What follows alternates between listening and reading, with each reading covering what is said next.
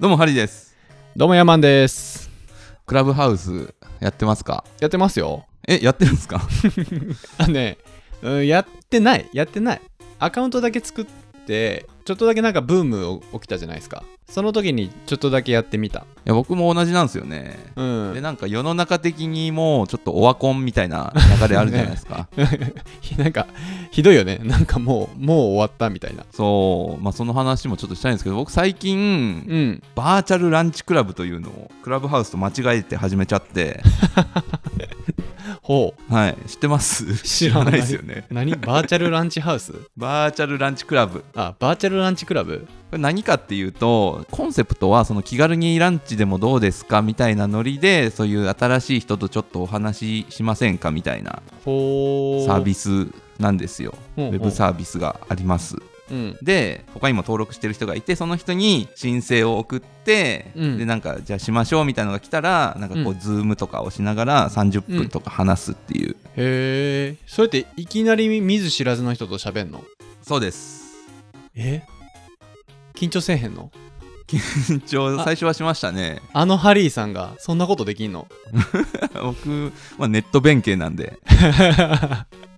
ごいね。へえ、えどんな話すんのいやなんか僕は基本仕事の話ですけど、うんうん。まあ、でもどっちかっていうとそういうちょっとビジネス寄りな人たちが多いかなへえ、で、まあ、情報交換したり、意見交換したり。そうそうそうそうそうえー、楽しいんすか、それ。うーんなんかまあ知らない人と話すのは嫌いじゃないんで自称ネクラなハリーさんが。 一応ねくらですけどあの本当に別にだってそこで嫌われたとしても、うんもう一生会わないだけじゃないですかまあね、まあね。毎日会う人に嫌われたらちょっと嫌だなと思ってなかなか積極的に行動できないですけどなるほどね。なんだっけ、バーチャルランチクラブそうですへえ、調べてみよっていうのを、まあうん僕は週に1回ぐらいやってますねう。なるほなど。んでなるほねど、あのそういうちょっと外、まあ、イベントとかを、ね、熱心に行ってて、なかなか出会いがないぜみたいな人は、結構いいんじゃないかうーん。なと思っていますよ。確かに確かに。なるほど。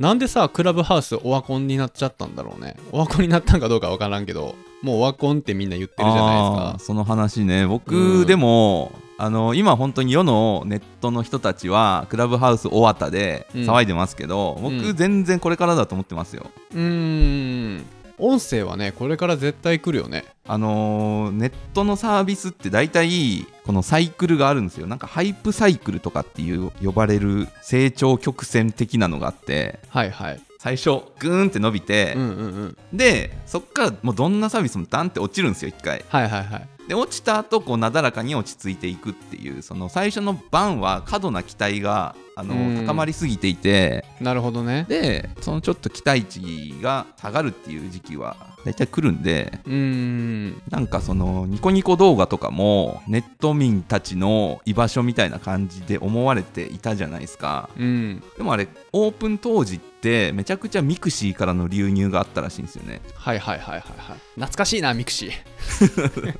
キラキラした人たちがミクシーから押し寄せて、うんまあなんか新しいの始まったって言って散々踏み荒らした後もうここには何もないなって言って帰っていった後にそのネット民たちが、うんなんか居場所があるなっつってゾロゾロと来たっていう感じなんで、まあ、同じくなるほこうどなるほどガーンって上がって一回落ちて至るべきところに落ち着くみたいな流れがあるんうーで。んなるほどなるほど全然まだ5月6月頃から人気また出始めると思ってますよなるほどなるほどうー